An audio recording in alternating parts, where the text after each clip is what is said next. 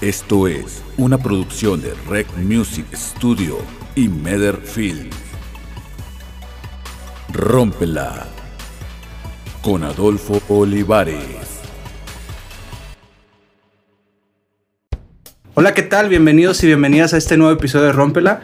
En este episodio tenemos como invitada a alguien muy especial, ya que con su voz ha representado la música regional mexicana en lugares como en Europa y también es vocal coach, has participado en obras de teatro, tiene discos. El día de hoy está con nosotros Navid Rodríguez. Navid, ¿cómo estás? Hola, ¿qué tal Luis? Pues muy contenta. Muchas gracias por la invitación. Aquí vamos a estar charlando un buen rato y pues contentísima de estar aquí. No, no, no, al contrario, muchísimas gracias a ti por, por darnos el tiempo y, estar aquí con nosotros. Eh, pues vamos a empezar con a desmenuzar toda esta parte, todas estas cosas que, que, has hecho a lo largo de tu carrera.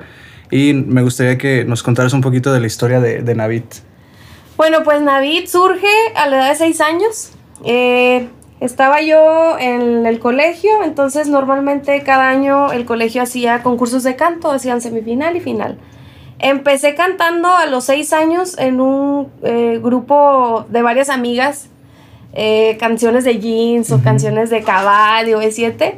Entonces empecé ahí, concursando. Ya a partir del tercer año, cuarto año, es cuando yo me decido a cantar música mexicana. Surge algo bien chistoso y muy, y yo siempre lo cuento en las entrevistas que me hacen cuando yo estaba ensayando con el grupo de amigas para un concurso de canto, eh, en, ese momento estaba, nos estaba ensayando un invidente. Entonces empieza, empezamos a cantar todos y hace una pausa y le dice a mis papás, ¿quién es la persona que está justo en medio de, del grupo? ¿no? Entonces mis papás, no, pues se llama Navid, es nuestra hija. No, no, no, ella qué está haciendo aquí? Ella es literal 100% música regional mexicana. Entonces agarramos esa opinión de, este maestro, este José Luis Mireles Calamillo, al cual le mando un saludo y un abrazo. Y a partir de ahí empiezo a cantar música mexicana. Ya en cuarto de primaria me dedico a concursar con música regional mexicana. Y la primera canción me acuerdo que se llamaba Fíjate de Lucerito. Entonces a raíz de ahí me acuerdo que le decía mucho a mis papás que yo quería ser artista, que yo quería cantar. Y ellos lo veían como broma, ¿no? Era como, ah, sí, pues vas a cantar en concursos y ya, ¿no?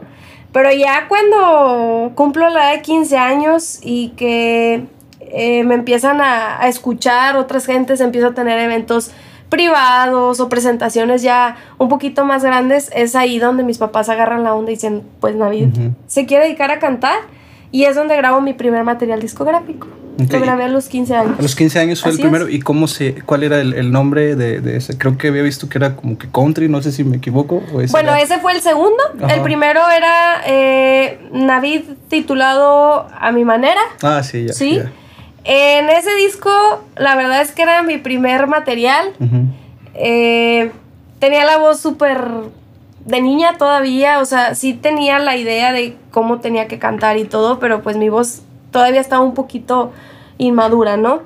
Grabamos ese disco, la verdad es que tuvo muy buen resultado, eh, se estuvo escuchando en las estaciones de radio de aquí, estuvimos escuchándonos en Zacatecas, en el estado de Zacatecas, y ahí es donde empezó como que eh, esta idea de querer eh, hacer a Navid ya profesionalmente, ¿no?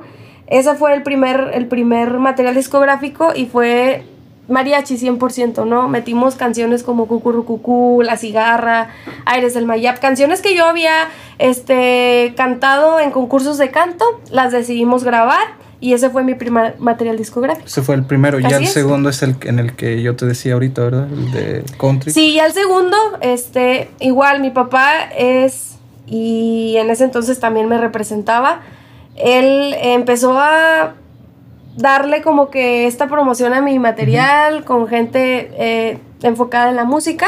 Entonces ahí llega uno de los productores que actualmente siguen siendo parte del proyecto Navid, que es el señor José Carlos Agundis.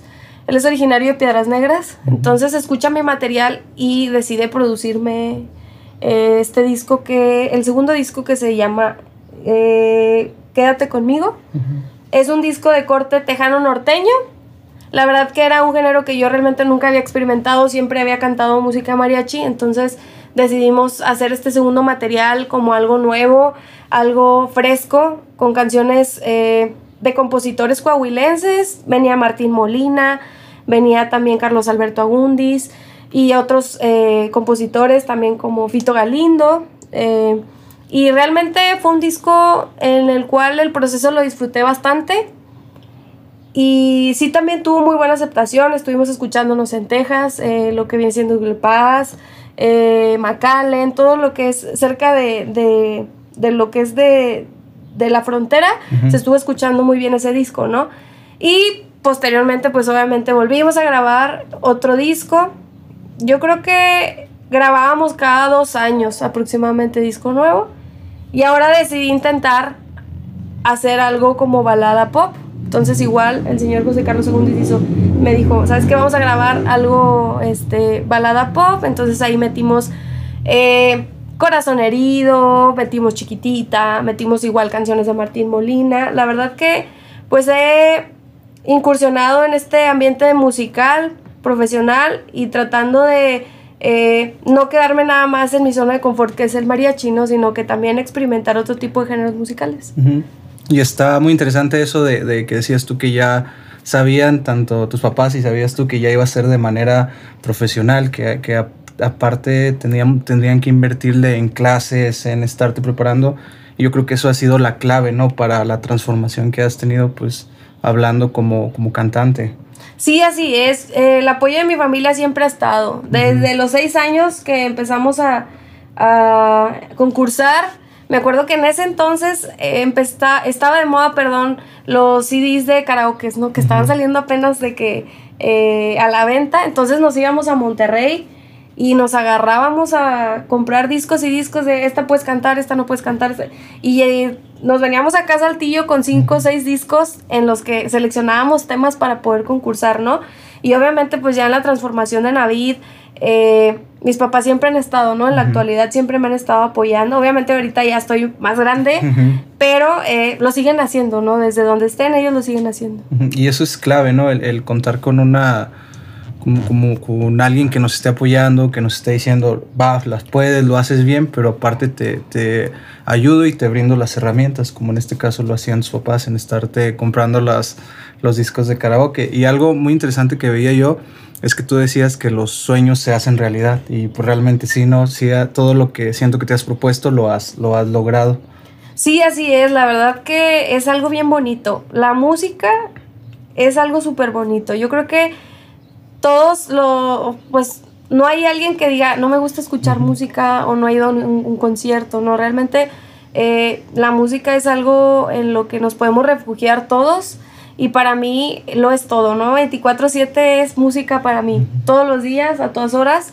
Yo crecí en el, bueno, en el vientre de mi mamá escuchando música, mis abuelitos son muy bohemios, entonces no falta en cualquier fiesta o en algún restaurante que ellos contraten a un trío, un mariachi, un grupo norteño, ¿no? Entonces, mi mamá me comenta que cuando yo estaba en su vientre, ella escuchaba música. Entonces, yo creo que por ahí empezó mi gusto por la música. Aparte que mi abuelita también canta, ¿no? No se dedica profesionalmente, pero eh, tiene muy buena voz, ¿no? Y canta música ranchera y todo, ¿no? Entonces, la verdad que el apoyo de la familia ha sido fundamental en todo, ¿no? Eh, y los sueños realmente, pues sí, se hacen realidad. Obviamente tienes que tener mucha disciplina, mucho compromiso y mucha responsabilidad. A veces hay que sacrificar ciertas cosas por querer lograr lo que tú quieres, ¿no? Eh, no es fácil esta carrera, hemos tenido tropiezos, pero eh, los resultados positivos han sido más que los negativos, entonces eso es lo que me hace a mí seguir picando piedras, seguir promocionando mi música el que me sigan contratando, tanto aquí como en el extranjero, para mí es algo bien, bien bonito, que pues me contraten y que yo pueda darle difusión a la música mexicana. Sí, y yo veía ahí que mencionaba sobre que era un orgullo el portar el, traje de, mariachi, pero más que un orgullo también era una responsabilidad el hacerlo de manera internacional, como decías ahorita.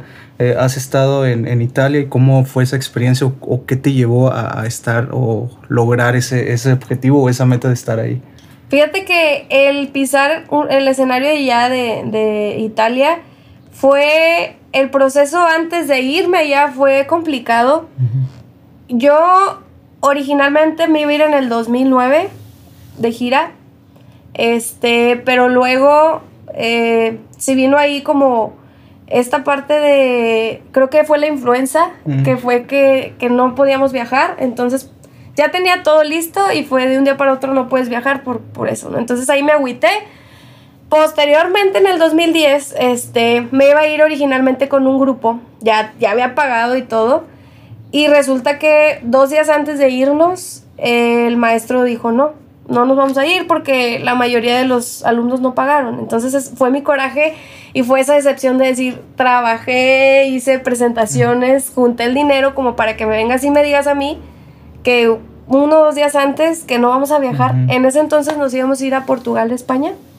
Pero anteriormente, eh, un maestro que se llama Lalo Rodríguez del Ateneo Fuente, ya me había escuchado cantar en alguna presentación que me habían invitado y le habla a mi papá y le dice, hay un lugar, eh, en ese mismo momento que me dijeron que yo no iba a viajar por, porque no se había liquidado lo demás, entonces mis papás me apoyaron con eso y me fui. En ese entonces yo tenía 17, 18 años, entonces a mis papás les daba pendiente que yo me fuera sola, ¿no? Es Europa y pues allá no te va a cuidar nadie más que tú solita, ¿no? O sea, va el maestro, pero pues él también tiene otras ocupaciones, ¿no? Entonces eh, fue una amiga de mi mamá, me acompañó y me fui de gira. La verdad que fue una experiencia increíble. esa vez fueron dos meses que estuve ahí eh, por algunos eh, lugares de Italia. Y el subirte a un escenario, cantar cielito lindo, cielo rojo, cucurrucucú, es algo increíble, ¿no? Se te pone la piel chinita. Inclusive una vez que estábamos en una presentación y empecé a cantar cucurrucucú y no sé, algo pasó en mí que me dieron ganas de llorar. O sea, era como, no manches, qué padre el estar aquí portando el traje charro, que la gente conozca de México, de su cultura y de su música, ¿no? He tenido experiencias increíbles eh, durante varios años en las giras que he realizado representando a México. Y otra cosa que es bien padre es que ves a gente que vive allá que no puede regresar porque por una u otra cosa no pueden regresar y que vayan y te apoyen y que lleven la bandera de México. Hubo ocasiones que gente de, México que vivía allá nos llevaba al hotel este tamales, tortillas de harina, o sea, todo lo que comemos aquí, ellos lo hacen allá y pues a ellos les daba mucho gusto el poder ver y escuchar su música en pues allá en, en Italia, no en el extranjero. Y como mencionabas ahorita, de, que cumplir sus sueños uno tiene que trabajar duro y tiene que afrontar tanto las caídas y, los golpes que, nos da la vida. Eh, en, ¿Tú, tú cómo, cómo te... ¿Cómo son tus diálogos internos cuando sientes que las cosas no, no van bonito, que las cosas no están funcionando como, como uno quiere? Es muy importante lo que nos digan los, los, demás, pero es más importante lo que uno mismo se dice, si se motiva o si se da para abajo. ¿Tú cómo le haces en esos aspectos, bueno, en esos momentos? Digo, todos sentimos, a veces estamos arriba, a veces estamos abajo, a veces estamos felices, a veces estamos tristes. Yo creo que eh, yo mismo me he terapiado. Eh, he tenido algunas inseguridades en mi carrera que las he estado trabajando a la fecha, ¿no? Una de las cosas que me pasó, que fue como que algo que me, no me tumbó, pero sí me dio para abajo y hablaron mis papás conmigo y dije, bueno, ya, o sea, ya pasó. Estuve en el 2020, 2020, sí. Me hablan de Los Ángeles, al programa Tengo Talento, Mucho Talento. Era algo que yo no tenía planeado. Las cosas pasan cuando menos esperas. Yo mando mi audición, mi papá me dice hay una audición, estábamos en pandemia todavía, este programa está en Estados Unidos, en Los Ángeles, como ves, y yo decía, pues es que es como una voz, es como una academia, sí, o sea, te ven, te escuchan, pero no pasa de ahí. Y mi papá dijo, pero este es en Estados Unidos, velo como proyección, como ves. Entonces mando yo mi audición y a los dos días me marcan de Los Ángeles y me dicen, oye Navid, ¿sabes qué? Nos interesó tu audición queremos hacerte una entrevista por Zoom eh, para que pues estés lista, vas a volver a cantar, pero ahora vas a hablar con el productor, te va a hacer algunas preguntas y vamos a ver si, si le llegas a gustar, vamos a ver si te podemos llevar a Los Ángeles. Entonces, me da igual, me entrevistaron, canté, me hicieron las preguntas que, oye, ¿qué significa tu nombre? Preguntas que normalmente haría cualquier este, canal de televisión, por así decirlo. Y ya pasaron dos semanas, una semana y media. Yo me iba a ir a Dallas, tenía una boda y estaba haciendo mi maleta. Este, me iba a ir a Dallas un miércoles y me hablan un martes en la tarde. Eh, sí, eh, hablo con David, sí, ¿quién habla? No, pues hablo del programa, tengo talento, mucho talento. ¿Qué te parece si te vienes esta semana? Queremos que vengas a grabar, a grabar programa porque la verdad nos interesas mucho. Entonces yo me choqué. Lo primero que dije fue, tengo una boda. Entonces me dijo la, la señorita, y cuando estuvo, le dije, no, pues bueno, voy a ir a cantar esta boda el fin de semana. Dijo, no, es que la audición tiene que ser el jueves de esa semana. Le dije, pues yo no puedo ir, o sea, no puedo por esta situación. Si tú me das oportunidad y me reagendas, con gusto voy.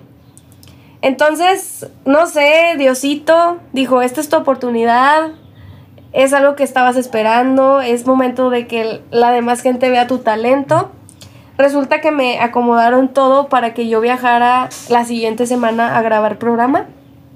Entonces para mí fue algo en shock. Yo estaba choqueada y decía, bueno, después de tanto trabajo, ya estoy viendo este la luz, por así decirlo, de otra, otro nivel que Navid necesita tener. O sea, necesita estar un poquito más de lo que ya tiene, necesita dar ese paso, ¿no? Entonces, este, Voy, llego al, llego al aeropuerto, me recogen los del, los del programa y pues claro que es otro mundo, ¿no? Es televisión internacional, en ese programa está la Chiquis Rivera, Ana Bárbara, Pepe Garza, Don Cheto. Yo realmente nunca había visto el programa porque es en Estados Unidos, pero dije, bueno, es la oportunidad de mi vida, vamos. La verdad que me trataron súper bien. Eh, en todos los aspectos, ¿no? Viáticos, todo, súper bien. Entonces yo no sabía lo que iba. Eh, este programa es un programa de show, por así decirlo, ¿no? La televisión a final de cuentas es show. Entonces voy, audiciono, me graban, me dan los tres pases y ya no me vuelven a hablar. Me dijeron, de tres a cuatro pases te pueden volver a hablar y ya vas a pasar a la siguiente etapa para venir a grabar otra vez a Los Ángeles. Vas a estar yendo y viniendo. Entonces yo me quedé ilusionada y yo veía gente que tenía otras aptitudes que no eran el canto y que realmente se supone que era un concurso de canto. Entonces viviendo gente que le hablaban y dije, bueno, pues tengo la esperanza de que me. Total, nunca me volvieron a hablar. Y para mí fue un bajón tremendo. O sea, tremendo al grado de decirle a mi papá, sabes que ya no quiero cantar, o sea, quiero hacer mi vida necesito disfrutar mis cosas, este, quiero buscar otros hobbies, pero yo estaba en esa idea de que no, pues si ya no me escogieron, porque estoy aquí, ya a lo mejor no tengo el talento. Yo misma me preguntaba eso hasta que un día dije, oye, no, no me voy a detener por un programa de televisión. O sea, hay muchísimas más oportunidades, inclusive artistas de renombre pasaron muchísimo más cosas de las que yo estoy viviendo ahorita como para rendirme, ¿no? Entonces ahí es donde yo agarro la onda y digo, no, o sea, si me hablaron fue por algo, para empezar, porque es un casting que es a nivel internacional, o sea, audicionó gente de México, de Puerto Rico, de España, de todos lados, ¿no? Entonces, el que a mí me diera la oportunidad de ir a ese programa, de grabar, de que me escuchara Ana Bárbara, que me escuchara Pepe Garza, que saliera a nivel internacional en redes sociales, en televisión, en todo, para mí fue lo que me hizo despertar y decir, no, o sea, por algo te hablaron, estás ahí por algo, ¿no? Entonces, a raíz de ahí, siempre ha sido como mi motivación en todo, ¿no? Siempre tenemos que estar innovando en esto de la música, tenemos que seguirnos preparando, este, y obviamente pues tenemos que seguir tocando las puertas, ¿no? Porque a final de cuentas nadie va a llegar y te va a decir, oye, vente, te quiero en mi disquera, ¿no?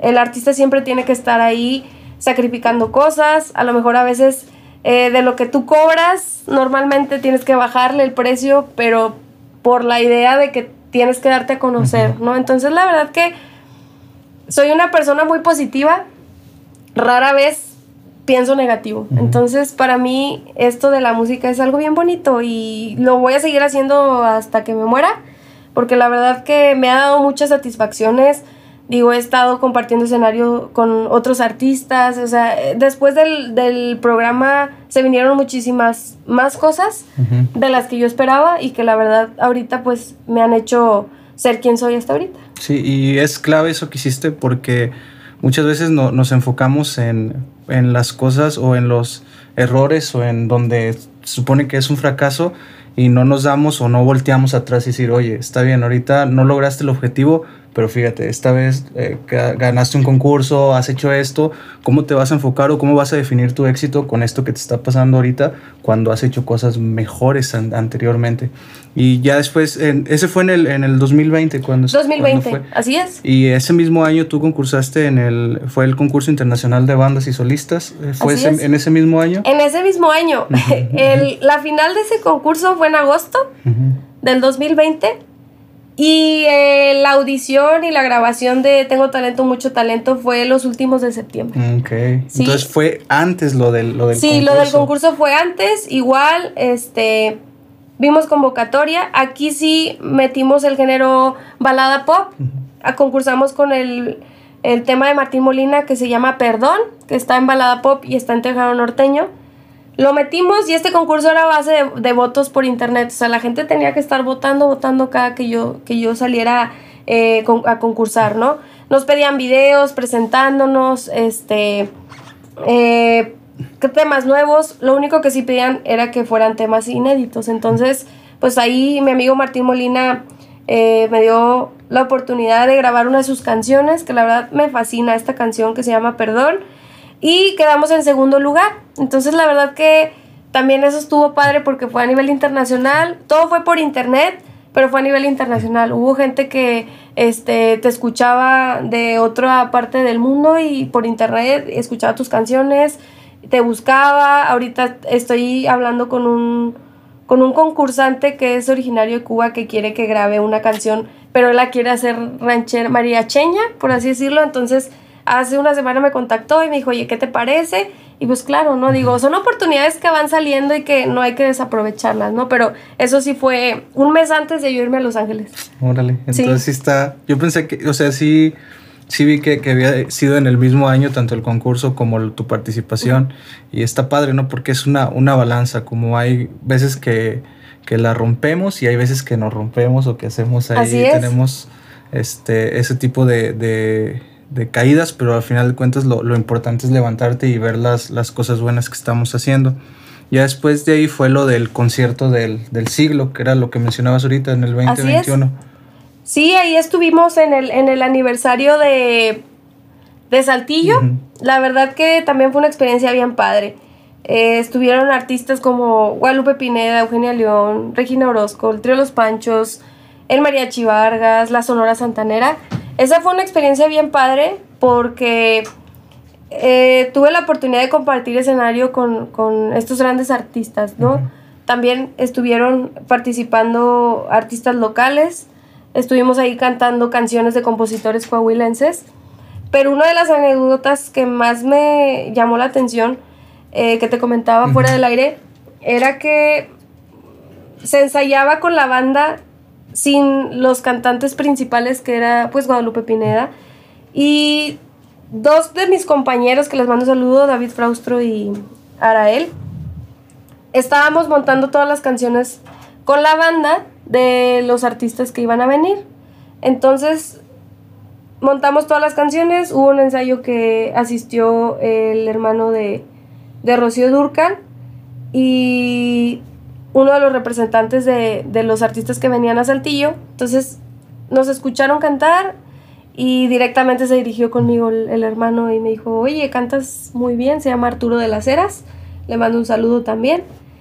No desistas, tienes muy bonita voz, este, sigue echando ganas. Entonces para mí fue como un wow, o sea, qué padre que, que él era su manager y pues su hermano y que es el hermano de una de las grandes que en realidad a mí Rosy Durcal es una de, mis mejores eh, top de cantantes. Este, y ya después nos vamos a los ensayos generales con la banda. Estuvimos ahí escuchando a la Sonora Santanera, el soundcheck y todo. Entonces llega un punto en el que tenían que cerrar todos los artistas ah, cantando un popurrí de compositores coahuilenses. Y en ese entonces Guadalupe Pineda no había podido ir al ensayo, entonces me hablan y me dicen, súbete a, Mm, a, a marcar la canción de Guadalupe Pineda. Entonces para mí fue una oportunidad increíble. Así hubiera sido la que hubiera marcado la canción. Para mí era una oportunidad. Entonces, ya cuando empieza, me acuerdo que empezamos a cantar Tú solo tú. Empiezo a cantar, entonces todos se quedan, se voltean a ver como... Y nada más escucho a Regina Orozco que empieza a gritar, ¡Esa es mi Navid! ¡Y bravo Navid! A la maestra Regina Orozco ya la había conocido un año antes. Entonces ya conocía mi voz y todo. Y para mí fue un, un shock de que, wow, o sea, estoy cantando con el Mariachi Vargas, con la Sonora Santanera, con, con, perdón, con Eugenia León. Pues fue algo increíble, ¿no? O sea, era uno de mis sueños. Yo creo que es uno, se cumplió uno de la mitad de mi sueño, ¿no? Porque a mí, mi sueño es cantar con el Mariachi Vargas, entonces por ahí vamos. Digo, todo ha, ha ido surgiendo poco a poco. Digo, ya tengo alrededor de 15, 16 años dedicándome a la música regional o a la música en general y ahorita ya se está viendo todo, todo, se está reflejando todo lo que se ha ido trabajando anteriormente con, con la carrera de David, ¿no? Entonces, para mí fue una experiencia súper padre, este, el poder eh, pisar el escenario donde estuve ahí compartiendo con, con grandes artistas y máximos exponentes de la música regional. Sí, oye, y a lo que me has estado platicando, todas las oportunidades han sido de que muy repentinas, ¿no? De que, órale, Sí, ¿vas a darle o, o no le das? Y eso está padre porque te has lanzado, no ha sido de que, ay, no, mejor no estoy preparada o algo, sino que sí, tú le has dado. titubeas, sí, y es una experiencia bien padre, ¿no? Me acuerdo que mi papá, al principio que yo em, grabé el primer disco que fue a mi manera, él iba a los consulados y no, y mi hija, de papá, orgulloso, ¿no? Y es mi hija, y es mi hija, y es mi hija. Entonces, pues ahí todavía no, como que no veían, este, eh, claro, la carrera en la vida. O sea, la gente decía, bueno, pues sí canta, pero ¿cuál es la trayectoria que ha tenido? O sea, ¿qué, qué ha hecho, no? Entonces ya me voy a Europa la primera vez y regreso y pues ya es un currículum más de que ya. Entonces, una vez que viajamos a San Antonio, porque tenemos familia allá, a San Antonio, Texas, y este, llevamos, me dijo mi papá, llévate currículum, llévate tu disco, vamos a llevarnos todo el dossier. Vamos a, al- al Centro Cultural de México en San Antonio, Texas, y llega mi papá a la recepción y le dice, oye, aquí traemos una cantante, este, ¿qué posibilidades hay de que la directora del Centro Cultural nos dé una cita para que, pues, exponerle lo que ha hecho Navid y si hay alguna oportunidad en el extranjero, este, pues que nos apoye, ¿no? No, pues tocó la casualidad de que ahí no estaba, o sea, no había llegado y dejamos el número, entonces nos fuimos a pasear, entonces llegamos a casa de mi familiar y nos dice luego luego de que oye, este, la directora de, del centro cultural, cultural, perdón, les está marcando, No necesita manches. localizar. Entonces, todos quedamos de que, ¿qué onda, no? Regresamos la llamada y sí, querían escucharme. Entonces me dijeron, llévate todo, o sea, llévate dossier, tráete discos, tráete pistas. Lo que vamos a hacer es que te vamos a audicionar, va a venir la representante del Mariachi Vargas en Estados Unidos, ella es la que te va a hacer la audición. Si tú pasas la audición, automáticamente te vamos a poder contratar en el consulado. Entonces, pues claro que este, no llevaba ni mi traje charro ni nada. Este, me acuerdo que llevaba una falda, faldita larga, pues iba toda niña. Yo creo que la primera vez que pisé el escenario de Austin fue, ah, yo creo que cuando tenía 20 años, ¿sí? Entonces, pues yo iba toda, todavía iba una niña, ¿no? Entonces ya estábamos ahí con la, con la representante de Cintia Muñoz del Mariachi Vargas y empecé a cantar Aires del Mayaf, que es una canción que me ha abierto muchas puertas en los concursos del vivir, en audiciones, en todo, ¿no? Entonces dije, esta es mi canción. Entonces ya audiciono y la representante ya me comenta que, que, pues tengo muy bonita voz, que este qué hago en México, por qué no, porque ella en ese entonces ella quería que me fuera a estudiar mariachi en, en ¿cómo se llama? En Estados Unidos, entonces digo, ya ahí platicando, entonces a raíz de ahí pasa una semana y ya le hablan a mi papá, le dicen, la primera presentación es en Austin, te vas a ir toda una semana, eh, vas a cantar en las fiestas patrias de, de México en Estados Unidos. Es una fiesta increíble porque va mucho mexicano que no puede venir a, a México, entonces eh, contratan mariachi, hay verbena popular, todo, ¿no? Pero ya es algo más formal porque es por parte del consulado. Entonces esa vez este, me presentaron a la a cónsul de Austin, Texas. Estuvimos ahí este, hablando con algunos empresarios de Austin. Eh, de todo tipo de, de, de empresa, ¿no? Entonces le empecé a cantar, fueron tres presentaciones, estuve una semana ahí. Al siguiente año me hablan, pero ahora de San Antonio, Texas, igual el consulado. Ahí estuve dos años cantando este, y representando a México en, en las fiestas patrias. Esa fue una presentación súper padre porque fue en el Teatro Laila Cockrell. Estamos hablando de 3.000, 4.000 gentes. Entonces era el grito de independencia. Entonces ese todo el protocolo, el himno nacional y llevan como artista estelar a alguien de México. Entonces en este caso era yo la que iba, iba, iba a cantar en ese, en ese evento. La verdad que ahí hay videos en YouTube donde estoy cantando precisamente Aires del Mayap y posteriormente pues ya este me hablan de Corpus Christi, me vuelven a hablar de San Antonio, me, vuelven, me hablan de Laredo, Texas. Entonces ahí es donde abro campo ya en el extranjero, ya eh, específicamente en Estados Unidos, que era como que el objetivo tanto mío y como de mi papá decir, bueno, ya, ya, ya abriste campo aquí en México, vámonos al extranjero, ¿no? Vámonos a Estados Unidos y gracias a Dios pues se, se dio la oportunidad de estar por allá. Sí, eso está, está muy padre el, el estar como quien dice, pues fue el primero el picar piedra, ¿no? Y órale, ya te di la oportunidad, éntrale. Y ya de ahí ya te diste a conocer. Y yo creo que muchos eh, pensamos o queremos que el éxito sea de, de, trancazo, ¿no? Que ya canté una canción o ya subí algo a YouTube y que ya nos digan, no, ya eres súper famoso, sino que tiene que haber una, una trayectoria antes y antes de una trayectoria, eh, un trabajo duro, el estar ensayando y el estar buscando la, las oportunidades aparte de, de todo esto que, que, has hecho con la música, también has hecho teatro, ¿verdad? Y ahí, ¿cómo fue el adentrarte al teatro? Sí, realmente yo no conocía lo, realmente lo que es teatro musical, sino que por varios amigos que estaban incursionando en este ámbito, me invitaron alguna vez a algún, musical. La primer musical que vi fue Que Plantón, hace mucho. No me acuerdo ni quién lo hizo, la verdad, no sé qué, qué no me acuerdo qué qué escuela lo hizo, pero fui, ¿no? Entonces ahí me entró el gusto por, por el teatro musical. Eh, antes de hacer teatro musical, entré a, a un eh, proyecto de la Universidad Autónoma de Coahuila que se llamó Contrastes. Eran canciones de cierta época, pero metían mariachi, balada, balada en inglés, pop en español, todo eso. Entonces por ahí entré. Y luego ya después se viene el casting de Amor sin Barreras, que fue mi primer musical. Ahí hice el papel de Anita. La verdad que fue un reto para mí porque en la vida había actuado. Este, entonces, este, este papel demandaba mucho tiempo y mucho esfuerzo y mucha disciplina porque tenía que bailar a fuerza. Entonces ahí sí fue como un reto para mí el, el meterme a clases particulares de baile. Eh, ese fue mi primer proyecto. Después este, vino José el Soñador, que yo creo que ha sido uno de los musicales que más me ha marcado, ha marcado mi vida, eh, igual con la Universidad Autónoma de Coahuila. Ahí estuve haciendo la narradora, entonces la verdad que fue una experiencia súper padre eh, el poder haber estado en este proyecto de José el Soñador. Y eh, posteriormente ya como que dejo a un lado teatro musical y ahora en el 2021 decido eh, mandar un casting para Cuarta Pared, que es una compañía de teatro aquí de Saltillo muy, muy reconocida, en la cual el proyecto se llamaba Avenida Q. Es un proyecto eh, con puppets.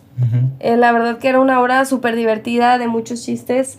Las canciones siempre te daban como que alguna reflexión de lo que estamos viviendo en la actualidad. Y ahí hice el papel de Nochebuena.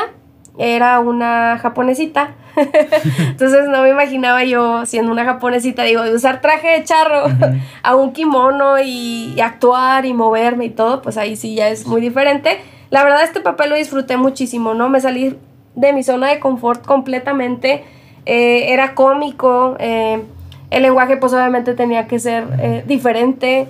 Las canciones eran totalmente diferentes a lo que yo estaba acostumbrada a cantar, que era música mexicana.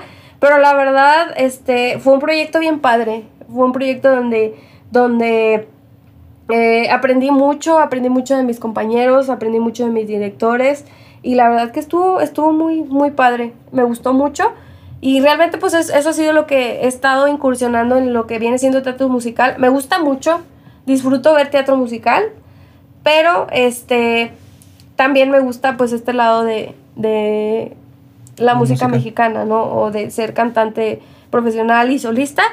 Eh, no descarto la idea de que vuelva a retomar teatro musical, pero la verdad que fue una experiencia muy, muy divertida. Sí, muy divertida y el salirte, como decías tú, de, tu zona de, confort. Este, para, ya para terminar, David, nos gustaría que nos dieras tres consejos o tres aprendizajes que te han catapultado al éxito tanto profesional como personal en el que estás ahorita. Pues el consejo que yo les daría es que sigan sus sueños. A veces eh, no nos damos cuenta del talento que tenemos y lo dejamos ahí en una cajita guardado.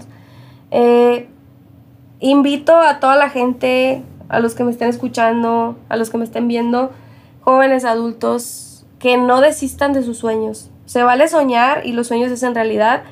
Eh, las experiencias que yo he tenido han sido sueños que yo tenía anteriormente y que se realizaron. Me faltan muchos sueños por cumplir pero aquí lo que tiene que ver mucho es la disciplina, la constancia, eh, la responsabilidad. Tenemos que tomarnos en serio las cosas en todo. Si tú quieres dedicarte a ser eh, futbolista, si tú te quieres dedicar a ser actriz, si tú te quieres dedicar este, a ser el mejor gerente a nivel internacional de alguna empresa, tiene que haber siempre disciplina, dedicación y trabajo, ¿no? Compromiso, ¿no?